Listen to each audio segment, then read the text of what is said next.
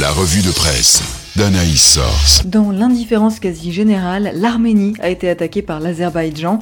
L'Arménie, seule au monde, titre même réforme, rappelant que la situation reste tendue, même si la visite de la présidente de la Chambre des représentants des États-Unis laisse entrevoir un soutien plus actif de Washington, car le chef de l'Église arménienne a déjà fait appel à la communauté internationale il y a plusieurs jours, explique la Croix. L'Azerbaïdjan et son dirigeant Ilham Aliyev ne se contentent plus du Haut-Karabakh, détaille Info Chrétienne. L'objectif revendiqué du dictateur, toujours chaudement soutenu par Erdogan, est d'anéantir la plus ancienne nation chrétienne. Malgré cela, un secours de l'Union européenne est peu probable. La présidente de la Commission européenne a signé cet été un accord doublant les importations gazières en provenance de l'Azerbaïdjan et la France s'est contentée de saisir le Conseil de sécurité de l'ONU.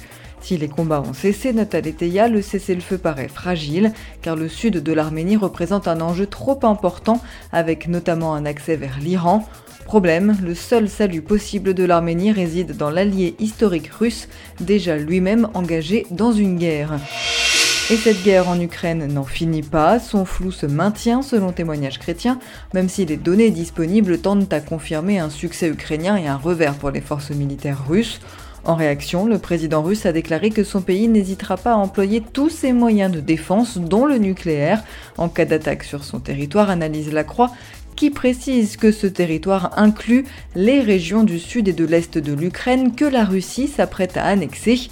Dans une vidéo, Regard Protestant rappelle que la Russie a toujours eu la volonté de rattraper l'Occident et eu besoin de le soumettre. Mais au cœur du conflit entre la Russie et l'Ukraine, l'Église russe poursuit son engagement solitaire envers les réfugiés, explique Christianisme aujourd'hui, pourvoyant aux besoins tant pratiques que spirituels d'une population démunie. L'archevêque de Reims s'est lui rendu en Ukraine et craint dans la vie de voir retomber la vague de sympathie du début de la guerre. En France, la commission indépendante sur l'inceste et les violences sexuelles faites aux enfants a publié mercredi un bilan de l'appel à témoignages lancé l'an passé. Elle a recueilli 16 000 témoignages en un an contre la vie, dont 90% de femmes. Dans une interview accordée à l'AFP et reprise par Réforme, le co-président de la commission souligne que les violences sexuelles subies dans l'enfance provoquent une souffrance extrême et qui dure à l'âge adulte, qui se manifeste par des conduites addictives pour un tiers des victimes.